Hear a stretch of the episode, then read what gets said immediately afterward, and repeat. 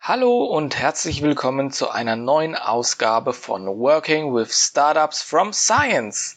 Mein Name ist Bartosz Kaidas und ich bin Gründerberater an der TU Darmstadt und berichte in meinem Blog hier über meine Erfahrungen, die ich gemacht habe mit Startups aus der Wissenschaft. Ja, ich freue mich, dass ihr wieder dabei seid in dem Podcast hier heute. Es ist der dritte Teil und wir schauen uns heute an das How-To zum Thema Exist Gründerstipendium. Und heute schauen wir uns in diesem Podcast, beziehungsweise wir hören uns in diesem Podcast mal meine Learnings an, die ich gemacht habe mit Gründern und vor allem mit der Antragstellung zu Exist Gründerstipendium, ganz besonders die Executive Summary an. Genau, in diesem Teil geht es vor allem um das Exist-Ideenpapier und wie man es schreibt. Ich möchte euch aus dem Nähkästchen erzählen und einfach meine Erfahrungen, die ich in den letzten Jahren gesammelt habe, mitteilen. Im Jahr 2017, das war mein größter persönlicher Erfolg, da habe ich sieben Gründerstipendien eingereicht und alle sieben wurden bewilligt. Und 2018 gab es auch noch eine schöne Meldung eben, dass drei Forschungstransfere, die ich mit begleitet habe, auch bewilligt wurden. Das waren also für mich persönlich schöne Erlebnisse, weil die natürlich auch zusammen mit den Gründern entstanden sind, aber die Hinführung da zu dem, zu dem Programm, die wurde dann letztlich in einer gemeinsamen Arbeit dann vollbracht und es hat mich dann wirklich gefreut, auch für die Gründerteams, dass diese Programme akquiriert werden konnten und auch durch die Prüfung durch die Gutachter gut durchgegangen sind. Die Tipps, die ich euch heute geben möchte, die gebe ich auch so eins zu eins in der Beratung wieder. Also ihr profitiert sozusagen direkt davon, dass diese Infos, die ich euch heute über den Blog mitgebe, ihr auch theoretisch in meiner Beratung hören würdet. Hier versuche ich das natürlich jetzt ein bisschen detaillierter auszuarbeiten, hoffe dann, dass diese, dass Fragen, wenn ihr welche habt, dass die schon eben durch das Erklären beantwortet werden können. Ich werde mich im weiteren Verlauf jetzt natürlich auf mehr technische Beispiele beziehen, aber man kann wirklich sagen, dass meine Tipps oder Erfahrungen wirklich für ganz viele andere Startups auch ja, adaptiert werden können. Für Social Startups, naturwissenschaftliche Startups, Medizin Startups, MedTech. Also im Grunde ist die Vorgehensweise immer gleich, egal um welches Thema es sich handelt. Ja, am besten starten wir mit der Executive Summary.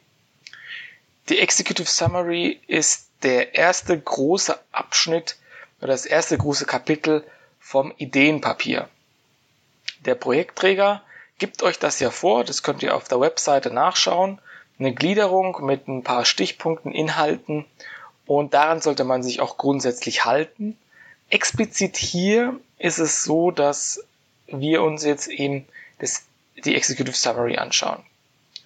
Ja, um was geht dabei? Ich sage immer den Gründerinnen und Gründern, mit was möchtet ihr starten? Was ist eure Hook? Was ist euer Aufhänger? Und diese Hook ist relativ wichtig, weil diese Hook erzeugt Spannung oder Interesse. Und das ist eben der Beginn einer Geschichte, die ihr durch das ganze Ideenpapier durchführt, wie eine Art Business Case. Aber wichtig ist es, dass ihr einen guten Aufhänger habt oder ja, aus dem Englischen eine Hook, um den Leser, den Gutachter abzuholen, mitzunehmen. Denn so eine Hook kann wirklich auch Spannung erzeugen, die holt, wie ich schon gesagt habe, den Leser ab und weckt Interesse. Und der Gutachter bzw. der Leser oder die Leserin, die wollen ja, wir wollen ja nicht gelangweilt werden von Fakten jetzt, die, die runtergebetet werden, sondern der Gutachter möchte sehen, dass das Gründerteam es schafft, ihre Gründungsgeschichte auf 25 Seiten gut zu präsentieren. Die Hook sollte dabei nicht länger als drei bis fünf Sätze lang sein. Im Grunde gilt, je kürzer, desto besser. Es kann wirklich ein oder zwei Sätze sein, aber nicht länger als drei bis fünf. Natürlich kommt es darauf an, was für eine Satzstellung ihr habt oder wie, was euer Schreibstil ist aber ihr solltet es nicht übertreiben.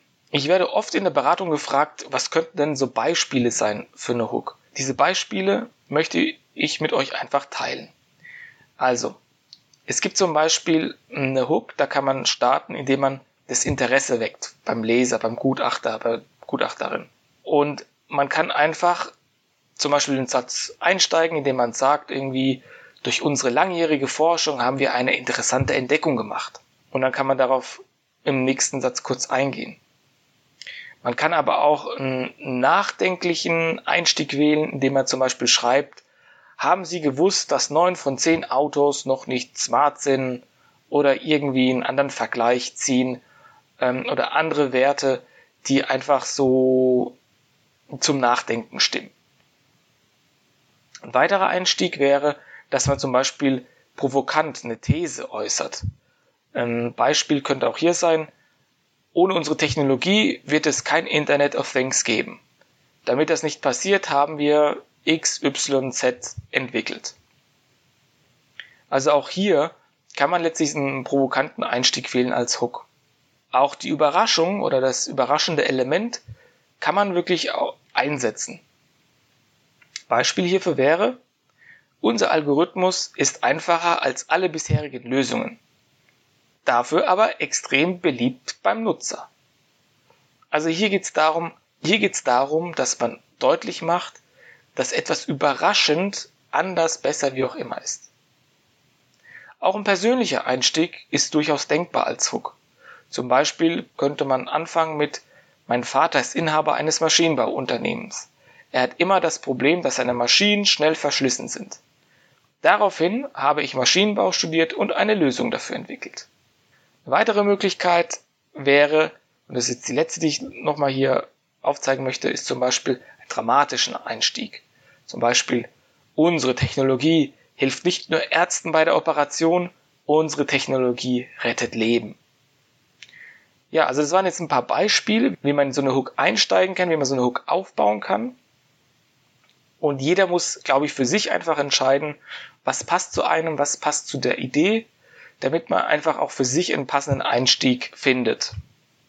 Viele der jetzt gerade benannten Beispiele die gelten einfach als Orientierung. Da gibt es jetzt kein richtig und kein falsch.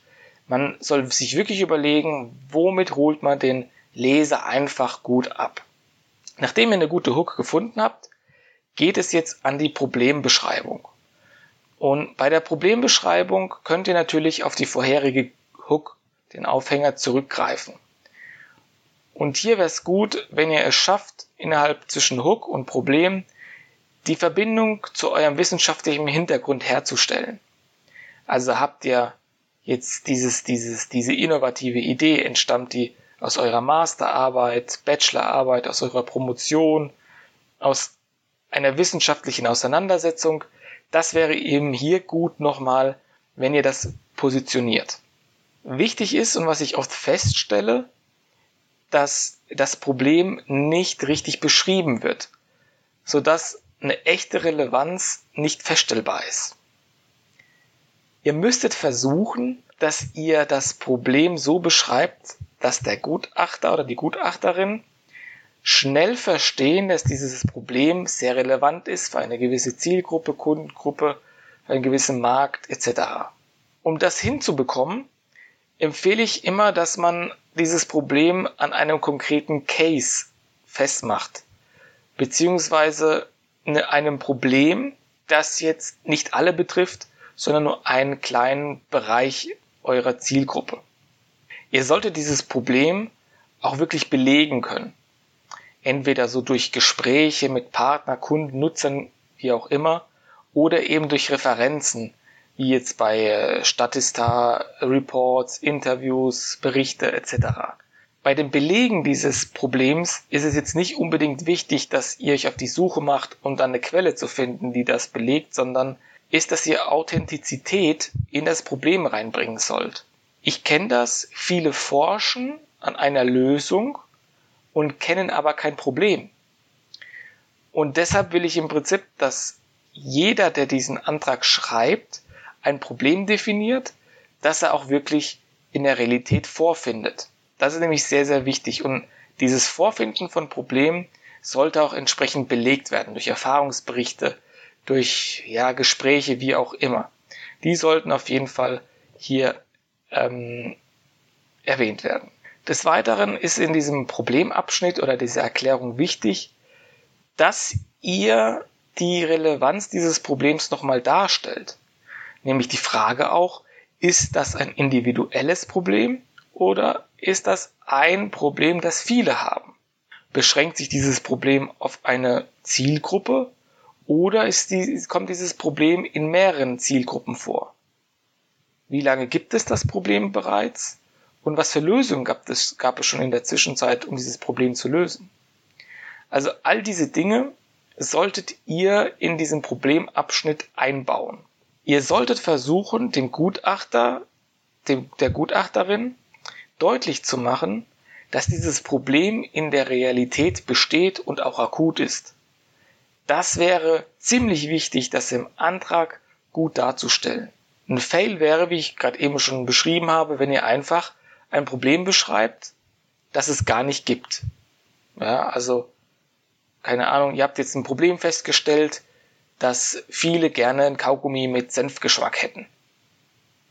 Und das müsstet ihr irgendwie verifizieren, dass ihr vielleicht eine Befragung durchgeführt habt oder das mal irgendwo gelesen hat oder eigene Erfahrung oder wie auch immer und das mal getestet habt, aber einfach jetzt ein Kaugummi zu entwickeln, der nach Senf schmeckt, obwohl dieses Problem gar nicht gibt, dass Nutzer das gerne möchten oder die Nutzergruppe zu klein ist, das ist halt natürlich eine schlechte Argumentation. Also baut das schon so auf, dass klar wird, dieses Problem existiert in der Realität und ihr habt jetzt sozusagen die Lösung für dieses Problem entwickelt. Zusammenfassend kann man sagen bei diesem Problemabschnitt, dass es darum geht, in diesen, diesen kurzen, ein paar kurzen Sätzen bei der Problembeschreibung das Warum zu klären, also warum es das Problem gibt und warum ihr das lösen möchtet. Und diese Frage nach dem Warum, dahinter verspirkt sich natürlich die Motivation, die ihr habt. Die solltet ihr auch natürlich da einbauen. Und dann geht es darum, dass man eben aus dieser Problembeschreibung und der Lösung, warum man das lösen möchte, überleitet zu dem nächsten Abschnitt, nämlich der Lösung beziehungsweise dem Produkt. Ja, also mit Lösung Produkt meine ich eigentlich das Gleiche, weil es kommt drauf an. Es gibt Teams, die haben schon ein konkretes Produkt und es gibt Teams, die haben eine technologische Lösung für ein Problem und wissen aber noch nicht, wie das Produkt am Ende aussehen soll. Also seht das jetzt erstmal synonym an. Ihr könnt das eben als Lösung oder als Produkt beschreiben, wie ihr möchtet. Auch hier ist es so, dass bei der Lösung sich sehr viele Gründer schwer tun, die Lösung gut zu beschreiben. Viele beginnen dann die Vorteile aufzuzählen oder die Lösung sehr detailliert zu beschreiben. All das ist jetzt in der Executive Summary nicht so wichtig. Wichtiger wäre, dass ihr, anstatt die ganzen Vorteile des Produktes zu beschreiben, lieber auf den Nutzen dieser Lösung eingehen solltet. Als Beispiel. Kunden möchten nicht ein Bett kaufen, sondern sie wollen ruhig und gesund schlafen. Kunden möchten nicht einen Rasenmäher kaufen, sie möchten einen gepflegten Rasen haben. Ja, also immer das Outcome, das, das, was dabei herumkommen soll, das muss in den Vordergrund gestellt werden. Kunden wollen nicht wissen unbedingt, was kann dieser Rasenmäher, wie viel PS hat er und so weiter, sondern die Frage, löst er mein Problem, einen schönen Rasen zu haben? danach müsst ihr euch, das müsst ihr auch im Kopf behalten, dass es bei der Lösung auch wirklich darum geht, in die Kundenperspektive zu wechseln und dann eben zu schauen, was ist denn das Besondere an meiner Lösung. Und wer es schafft, in diesem Absatz den Mehrwert der Lösung herauszustellen, der hat im Prinzip schon wirklich sehr, sehr gute Karten. Weil auch da habe ich sehr viele Teams erlebt, die einfach noch nicht wissen, welche Lösung eignet sich für welches Problem. Und das ist wirklich ein Problem, kann man so sagen. Natürlich ist es auch in diesem Lösungsabschnitt wichtig, dass ihr den Bezug zur Wissenschaft herstellt. Also kam es euch einfach zugeflogen, habt ihr euch das einfach überlegt oder einfach mit einer in einer intensiven wissenschaftlichen Auseinandersetzung seid ihr zum Ergebnis gekommen, dass diese Lösung eben toll ist. Und dann könnt ihr natürlich ein bisschen erklären, woher, was die Lösung technologisch kann. Lösungen oder Produkte bestehen ja immer aus einem einfachen Schema, so grob zusammengefasst. Also entweder ist die Lösung immer einfacher als bisherige Lösungen, sie schneller als bisherige Lösungen, billiger oder besser im Sinne von, von einer besseren Qualität. Und darum geht das Ganze. Also es ist schon in Ordnung, einfach sich auf diese Möglichkeiten zu beschränken, dass euer Produkt schneller besser ist oder billiger oder wie auch immer, weil es gibt einfach nicht mehr Mehrwerte. Aber ihr müsst halt gucken, dass ihr diesen Mehrwert gut darstellt und auch die Lösung akzeptabel ist. Also im Sinne von, es ist jetzt kein nichts abgefahrenes nur für den Raum, Luft- und Raumfahrtbereich, sondern auch für große Märkte. Genau, und dann nochmal einfach ein Hinweis für diejenigen, die nur in Anführungsstrichen eine Technologie haben. Ihr solltet tatsächlich, wenn ihr noch kein konkretes Produkt vor Augen habt, die Vorteile der Technologie benennen und zum Beispiel auch einfach ähm, ja, wie, wie, wie Algorithmen, Patente oder Verfahren beschreiben, was das Besondere ist und was eben dieses Besondere an dieser Technologie beziehungsweise das Besondere an der Lösung ist. Ja, kommen wir zum nächsten Abschnitt, dem Markt. In der Vorlage, die man bei Exist runterladen kann, würde es jetzt mit dem Team weitergehen. Bei mir kommt das Team ans Ende dieser, dieser Executive Summary. Ich erzähle euch gleich, warum das so ist. Aber jetzt gehe ich nochmal auf den Markt ein, weil ich glaube, das ist einfach von der Storyline ist das einfach logischer. Man sagt, man hat oben die, die Hook den Aufhänger, man beschreibt das Problem, die Lösung und fragt sich natürlich, in welchem Markt bewegt man sich. Da fand ich jetzt einfach ein bisschen komisch, dann zu sagen, ja, und wir haben dann ein Team und dann kommt der Markt. Also das ist von der Storyline empfehle ich einfach dieses Vorgehen. Ja, dieser Marktteil wird auch oft manchmal missverstanden, gerade in der Executive Summary. Viele packen den mit Zahlen dann voll und müssen dann irgendwie belegen und man hat dann letztlich eine Executive Summary und unten auf der ersten Seite gegebenenfalls drei, fünf, sechs Fußnoten. Das ist also nicht notwendig. Man möchte einfach in diesem Abschnitt als Leser einen schnellen Überblick über euren Markt erhalten. Und ich würde sogar eher sagen, äh, man möchte ein Gefühl dafür bekommen, wie plausibel ihr diesen Markt bewertet und wie viel Potenzial in diesem Markt steckt. Das soll im Prinzip in diesem kleinen Abschnitt über den Markt deutlich werden. Und es kommt immer drauf an, natürlich, jedes Unternehmen hat eine, einen eigenen Markt und wichtig ist, dass ihr aber die Marktdarstellung so weit darstellen könnt, dass die plausibel und logisch aufgebaut ist. Und was ich meine damit mit plausibel und logisch, darauf werde ich jetzt eingehen, und zwar nämlich, gibt es die Möglichkeit, einen Markt in drei Bereichen darzustellen. In TAM, dem Total Available Market, in SUM, den Service Able Available Market und SOM, den Service Obtainable Market. Letztlich geht es darum, dass ihr bei dem Total Available Market den gesamten Markt habt. Also zum Beispiel alle Kraftfahrzeuge in Deutschland. Bei dem Service Able Market schränkt ihr ein, dass ihr sagt, ihr liefert Sitze nur für Jeeps. Äh, das heißt, von diesem, von dieser Gesamtheit des, des Marktes schränkt euch euch an auf, äh, auf, auf zum Beispiel jetzt Jeeps, Service Available Market und SOM, der Service Obtainable Market ist der direkte Markt, den man bearbeiten möchte. Und in dem Fall wäre es zum Beispiel Jeeps mit irgendwie weißer Farbe, weil ihr weiße Ledersitze herstellt. Letztlich versucht man vom Großen, vom Allgemeinen ins Kleine zu gehen. Und das ist aber natürlich umgekehrt ist es auch möglich. Vom einzelnen Markt kann man dann hochgehen in, in, den, in den gesamten Markt oder in größere Märkte. Und auf diese zwei logischen Wege der Herleitung solltet ihr auf jeden Fall zurückgreifen. Später in, in den, in den To-Do, in den How-Tos, die ich euch vorstelle, auch zum Markt, gebe ich euch auf jeden Fall noch ein paar Tipps, wie ihr an diese Zahlen am besten kommt. Aber jetzt für die Executive Summary ist es wichtig, dass ihr einfach diesen Gedankengang, den ich jetzt euch einfach gesagt habe, von oben nach unten oder von unten nach oben, innerhalb dieses kleinen Absatzes darstellen könnt.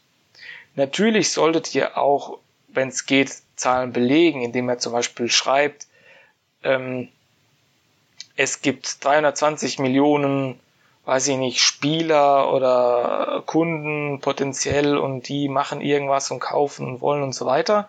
Also das, ihr könnt es ruhig schon auch mit Zahlen befüttern, weil das auch so eine gewisse ja, Echtheit erzeugt. Nach dem Markt empfehle ich immer dem Gründerteam nochmal diese Alleinstellungsmerkmale und die USP sehr klar und deutlich herauszuarbeiten. Damit könnt ihr die Benefits und Mehrwerte eurer Lösung sehr, sehr gut darstellen.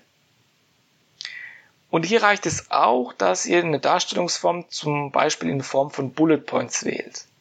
Ihr müsst ja jetzt keinen riesen Fließtext schreiben, sondern die Alleinstellungsmerkmale könnten zum Beispiel mit, mit Bullet Points einfach erledigt. Wichtig ist mir aber, dass ihr diese Alleinstellungsmerkmale dahingehend beschreibt, was die wirklichen echten Mehrwerte sind für den echten Kunden zukünftig. Und fokussiert euch wirklich darauf. Ihr müsst nämlich unterscheiden zwischen dem Nutzer und dem Kunden von eurem Produkt. Und normalerweise, wenn es um, um den Nutzer geht, dann spricht man von, von, von, von Vorteilen, die vielleicht Nutzer hat. Aber hier wollen wir wirklich von, von Mehrwerten sprechen. Ein Beispiel. Ihr habt eine Software programmiert, die zum Beispiel Kundenmails beantwortet, automatisch oder gibt Vorschläge irgendwie aus oder so. Und diese Lösung ist vielleicht super für den Sachbearbeiter im Support. Ja, der kann dann die Antworten schneller abklicken, schneller bearbeiten. Aber ihr müsst euch fragen, an wen verkauft ihr denn diese Software? An den Sachbearbeiter oder an seinen Chef. Und was hat der Chef, also der Kunde, für einen Kundenvorteil, für einen Mehrwert davon, wenn er die Software nutzt und seine Mitarbeiter damit ausstattet? Diese Mehrwerte solltet ihr ganz klar herausarbeiten. Natürlich könnt ihr den Innovationsgrad beziehungsweise das spezielle Wissen, das ihr während eures Studiums oder eurer Promotion erworben habt, auch hier als Alleinstellungsmerkmal nennen. Das kommt immer darauf an, wie die Story zu den einzelnen Ideen auch ist und aufgebaut werden kann. Das müsst ihr aber immer im Einzelfall entscheiden. Ja, kommen wir zu dem Abschnitt Wettbewerb. Auch hier will man in einer Executive Summary keine, keinen Wettbewerbsbericht lesen oder ausschweifende Gedankengänge über Wettbewerber und wie toll man doch ist. Ziel letztlich dieser Wettbewerbsanalyse ist das Abgrenzen des eigenen Produktes oder der Dienstleistung gegenüber bisherigen auf dem Markt verfügbaren Lösungen. Das muss in diesem Absatz sehr klar herausgearbeitet werden. Und natürlich hilft es, wenn man vorher die Alleinstellungsmerkmale gut herausgearbeitet hat. Deshalb auch vorher vor dem Kapitel die Alleinstellungsmerkmale weil man sich natürlich in der Wettbewerbsanalyse auf diese Alleinstellungsmerkmale beziehen kann und das die Abgrenzung zu Konkurrenten, Mitbewerbern eben ist. Und man kann eben schon sagen, dass man besser ist als Unternehmen XYZ, weil diese Alleinstellungsmerkmale deutliche Wettbewerbsvorteile mit sich bringen als die Wettbewerber. Ich habe festgestellt, dass es auch in diesem Abschnitt darum geht, wie ihr den Markt im Blick behält. Also es gibt nichts Schlimmeres, als wenn ihr hier Wettbewerber aufzählt und der Gutachter tippt eure Idee ein und es, es erscheint ein Wettbewerber auf Platz eins bei Google, den ihr nicht genannt habt. Also das wäre auch für mich so ein Zeichen, dass ich sage, ihr habt den Markt nicht richtig betrachtet, ihr kennt eure Wettbewerber nicht und ihr wisst nicht, wie ihr im Vergleich zu anderen steht. Also da solltet ihr schon wirklich bewusst die Wettbewerber kristallisieren, die nicht nur, und das ist wichtig, produktbezogen eure, euer, euer Konkurrent sind, sondern auch technologisch. Denn hier ist es auch so, dass eben viele sagen, ja, ich habe gar keine Wettbewerber. Also das höre ich sehr oft, aber das stimmt nicht. Ein Markt ohne Wettbewerb ist kein Markt. Denn, ich möchte euch ein Beispiel geben. Jemand hat Kameras entwickelt, um eine optische Qualitätskontrolle bei Lackprozessen durchzuführen. So technologisch gesehen gibt es auch zu der Kamera gewisse Konkurrenzsituationen, denn man könnte das vielleicht mit Lasern abtasten, mit, mit Ultraschall oder anderen Dingen. Aber auch das menschliche Auge könnte eine Konkur technologische Konkurrenz darstellen. Weil man kann ja sagen, gut, diese Anlage, die ich jetzt kaufen müsste mit diesen Kameras, kostet mich sehr viel Geld. Und, mein, und einen Mitarbeiter dahin zu stellen, kostet mich vielleicht weniger Geld, weil er muss ja nur draufschauen mit seinem Auge. Und hat dann vielleicht sogar ein besseres Gespür oder wie auch immer. Und ist nicht so fehleranfällig. Also ich will damit sagen, dass auch menschliche Eigenschaften auch in Konkurrenz stehen zu dem eben, was sie anbietet. Und genauso ist es letztlich mit einem Produkt, Natürlich gibt es vielleicht Mitbewerber oder Marktbegleiter, die ein sehr ähnliches Produkt haben. Und das sind eure direkten Wettbewerber. Und natürlich gibt es indirekte, die eben eine Technologie haben, wo der Kunde eben auswählen kann, welche Technologie er nutzen möchte. Ja, kommen wir zum vorletzten Punkt, nämlich dem Geschäftsmodell. Das Geschäftsmodell ist sozusagen die Zusammenfassung eben dass das vorher genannt wurde, des Marktes, Wett des Wettbewerbs und der Alleinstellungsmerkmale. In diesem kurzen Abschnitt solltet ihr klar aufzeigen können, wie ihr Geld verdienen möchtet. Also wie teuer soll eure, euer Produkt, eure Lösung sein? Wie viel Umsatz erwartet ihr? Welche Revenue Streams sind geplant? Und in diesem Abschnitt könnt ihr ruhig Zahlen nennen. Also was ist überhaupt der Preis für euer Produkt? Was glaubt ihr umzusetzen? Aussagen wie, im ersten Jahr nach Exist möchten wir 100.000 Euro Umsatz machen, danach wollen wir unseren, unseren Umsatz um 10% steigern. Ja, das könnt ihr, das, so, so Sachen könnt ihr wirklich reinnehmen, wenn ihr beschreibt, was ist denn eigentlich euer Geschäftsmodell. Und auch da, wenn ihr euch uneinig seid, weil es gibt ja verschiedene Revenue Streams, die ihr aufbauen könnt. Leasing, ihr könnt irgendwie Produkte verkaufen, ihr könnt noch Dienstleistungen anbieten und, und, und. Da gibt's verschiedene Geschäftsmodelle und ihr müsst jetzt mal gucken, es gibt im Internet die 55 Geschäftsmodelle von St. Gallen. Äh, St. Gallen hat mal so eine schöne Übersicht gezeigt, welche Geschäftsmodelle es gibt. Und darunter verbirgt sich auch so dieses ähm, dieses Klingen-Geschäftsmodell oder, oder Tintenpatrone-Geschäftsmodell. Das heißt, die, die Geräte oder die Erstausstattung kriegt man ganz günstig und verdient wird dann letztlich mit den Klingen beziehungsweise mit den, mit den ähm, Patronen für die Drucker. Ja, also auch diese, diese Revenue Streams oder Geschäftsmodelle sollten hier von euch abgebildet werden. Denn das ist wichtig eben für die Einschätzung des Gutachters, ob das auch plausibel ist. Weil hier bringt ihr ja alles zusammen. Wenn ihr einen großen Markt habt, dann ist die Frage, geht ihr da mit einem hohen oder mit einem günstigen Preis rein? All diese Dinge sollen eben hier dann zusammengeführt werden, damit man sich, damit man eine klare Vorstellung bekommt, wie ihr Geld verdienen möchtet. So, last but not least kommt das Team.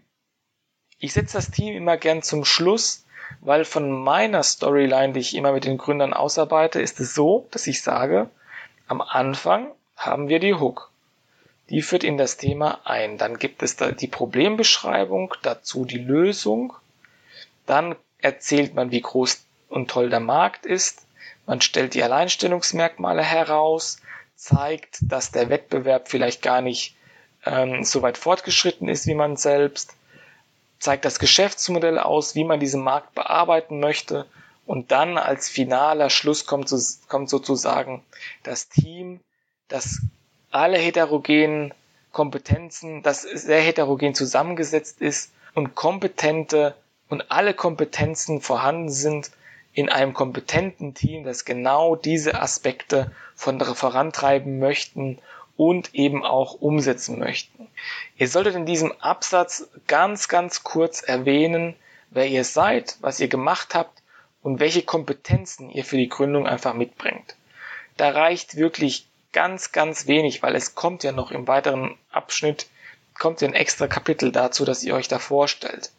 Aber hier sollte die Botschaft klar sein, dass ihr ein starkes, heterogenes und kompetentes Team seid, die alle Punkte bearbeiten können, sei es technisch, sei es wirtschaftlich, die ihr da nennt, und dass ihr eben diesen Ursprung aus der Wissenschaft habt. Ja, das waren so die inhaltlich die Punkte, die ich euch mitgeben wollte zur Executive Summary und jetzt einfach noch ein paar allgemeine. Also allgemein gesprochen solltet ihr darauf achten, dass ihr einen roten Faden bereits schon bei der Executive Summary einbaut. Die Executive Summary muss in sich stimmig sein und vor allem zu dem Text passen, der dann später oder weiter unten kommt. Also ihr könnt nicht dann oben was behaupten, was unten nicht mehr ist. Also das fällt wirklich auf. Da solltet ihr beim, beim Finishen eures Ideenpapiers solltet ihr darauf achten. Ich habe schon oft von Gründern gehört, dass es besser ist, die Executive Summary am Ende zu schreiben, wenn der Text steht, weil dann vermeidet man nämlich genau das, dass man den roten Faden nicht aufbaut und dann letztlich verliert auch ein bisschen. Es gibt aber auch einige Gründer und Gründerinnen, die haben das zuerst geschrieben, um für sich so einen Fahrplan zu haben. Beides ist möglich und beides ist auch in Ordnung und funktioniert auch. Versucht bitte nicht zu viele Informationen in diese Summary zu packen. Es ist wirklich ein Überblick, ein Überblick über das, was unten kommt, mit den wichtigsten Botschaften und soll dem Gutachter, der Gutachterin einen Eindruck vermitteln, wie diese Idee einfach umgesetzt wird und wie viel Potenzial da drin liegt. Die Summary sollte nicht länger als eineinhalb bis zwei Seiten lang sein. Und das Beste finde ich an dieser Summary, und wenn ihr euch wirklich Mühe gibt, die schön auszuarbeiten, dass ihr die wiederverwenden könnt. Denn im Grunde ist diese Summary nichts anderes als so ein mündlicher Pitch in Schriftform. Ihr könnt die Summary genau dafür verwenden, dass ihr diesen Aufbau, den ich euch jetzt mitgegeben habe, auch in eine mündliche Präsentation oder einen mündlichen Pitch einfach verbaut. Und so könnt ihr immer wieder davon schöpfen und davon profitieren, dass er einmal ein gutes Konstrukt aufgebaut hat oder Gerüst und das verwendet ihr einfach fürs Pitching und eben für den Antrag. Wichtig ist auch, dass die Summary sehr allgemein gehalten ist und sprachlich nicht abgehoben ist und auch nicht Promotionsstilistiken oder Schreibstil aufweist. Die Executive Summary muss jede Oma überzeugen können und natürlich auch die Opas. Aber worauf ich hinaus möchte ist, ihr solltet versuchen, diese Summary einfacher Sprache zu schreiben.